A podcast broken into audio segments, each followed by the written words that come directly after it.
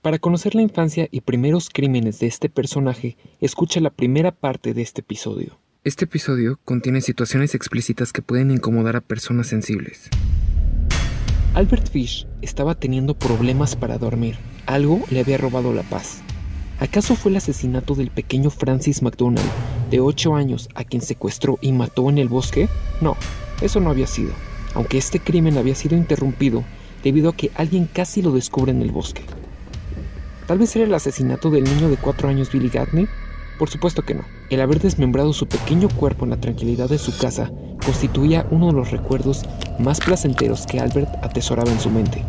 Sin embargo, Albert había perdido la tranquilidad. Un pensamiento lo acechaba incluso mientras dormía.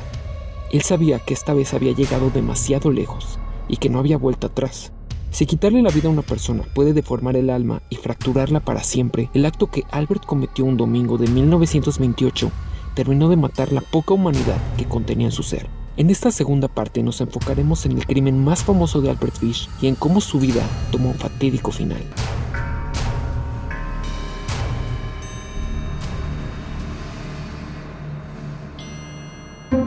Mi nombre es Guillermo Ruiz de Santiago y esto es Buenas Personas.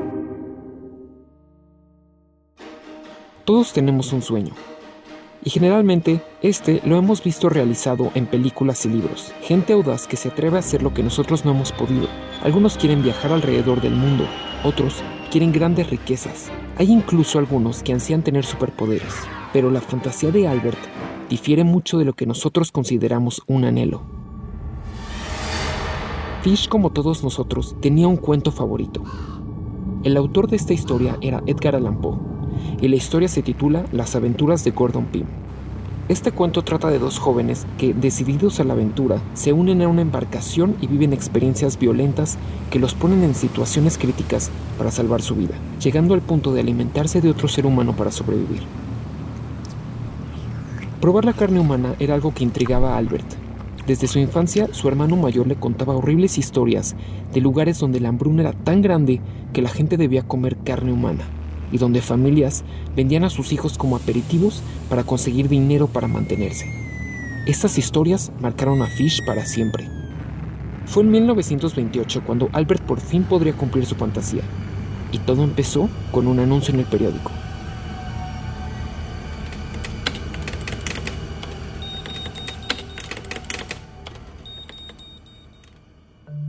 Un joven de 18 años, llamado Edward Bott, publicó un anuncio en la sección de clasificados donde decía que estaba interesado en trabajar en la ciudad.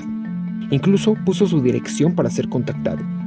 Vivía en la calle oeste número 406.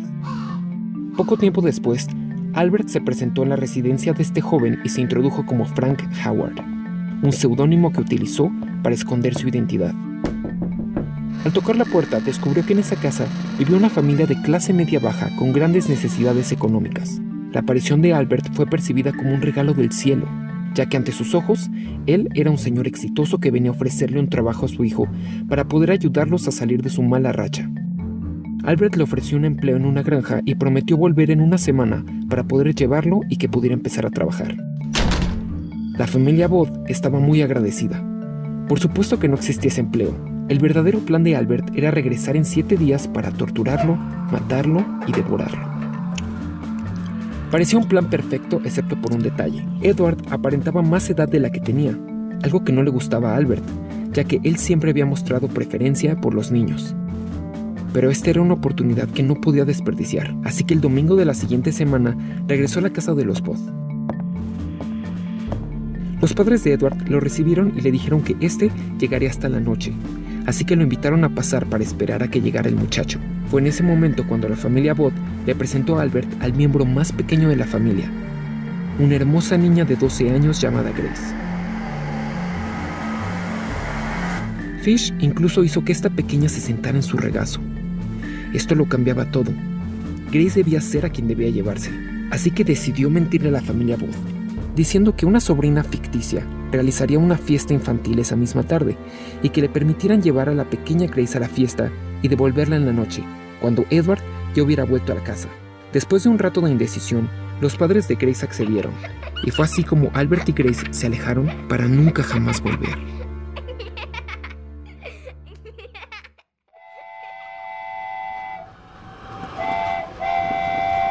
Se subieron juntos a un tren y se dirigieron a una casa abandonada detectada por Fish con anterioridad. Ahí, Grace se dedicó a cortar flores del jardín mientras Albert, en el interior de la casa, se quitaba la ropa. Una vez desnudo, llamó a la pequeña niña.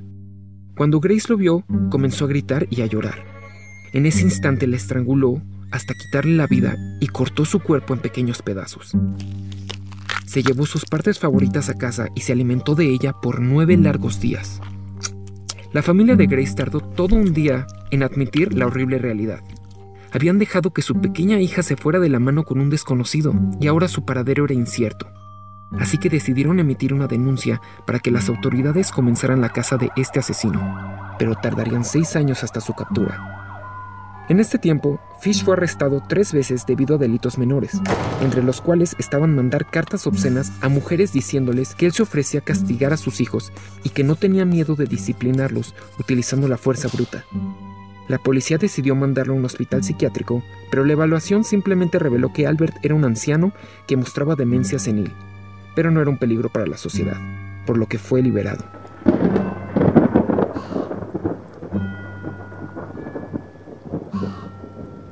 En todo este tiempo, Fish estuvo acechado por la memoria de Grace. La euforia que sintió devorar a la pequeña niña se había convertido en un recuerdo que lo torturaba día y noche. Incluso llegó a afirmar tiempo después que si pudiera regresar el tiempo cambiaría su vida por la de Grace. Fue en 1935 cuando el Departamento de Policía decidió publicar en el periódico sus avances en la investigación del crimen de Grace Ball, desatando la paranoia en Fish. Al pensar que sería capturado, decidió mandarles una carta a la familia Bott, Seis años habían pasado desde que su hija había desaparecido, y cuando los padres de Grace recibieron la correspondencia, confirmaron que la peor de sus pesadillas no se acercaba ni por poco al espeluznante final que había sufrido su pequeña de 12 años.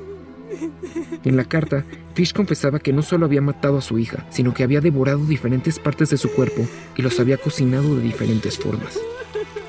Este fue el elemento que hizo que las autoridades dieran con Fish. Al rastrear el tipo de papel de la carta, dieron con el paradero de este despiadado criminal que se camuflaba en su aspecto inofensivo de anciano reservado.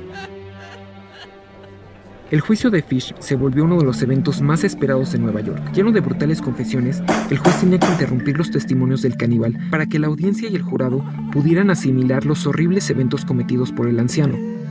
Y aunque James Dempsey, el abogado encargado de defender a Fish, intentó alegar demencia, poco pudo hacer para convencer al jurado de dejar a Albert con vida. La silla eléctrica sería su destino. El 13 de enero fue el último día en que Albert Fish estuvo en la faz de la Tierra. Se necesitaron dos descargas para matar a este despiadado ser, debido a que en la primera se produjo un cortocircuito debido a que tenía más de 20 clavos y alfileres enterrados en su pelvis. De las últimas frases registradas dichas por Fish, una llama en particular la atención. Qué alegría morir en la silla eléctrica. Será el último escalofrío, el único que todavía no he experimentado. Esto fue Buenas Personas. Suscríbanse en SoundCloud, en iTunes y síganos en Facebook y en YouTube. Nos encuentran como Buenas Personas Podcast.